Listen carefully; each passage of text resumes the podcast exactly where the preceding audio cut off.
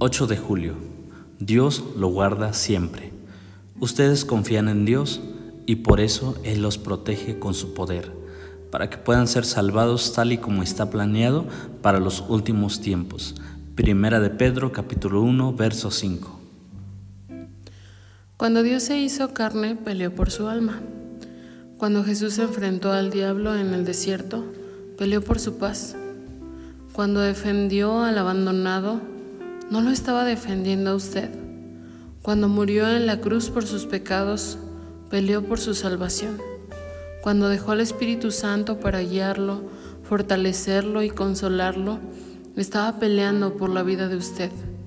Si no toma en cuenta esta verdad, bien podría comprar una tienda cómoda en el desierto, porque va a pasar un largo tiempo allí pero si le cree, verá las nubes comenzar a abrirse. Crea esto, el Señor te protegerá de todo mal, Él guardará tu alma, el Señor guardará tu salida y tu entrada desde ahora y para siempre. Salmos 121, 7 y 8. Siempre.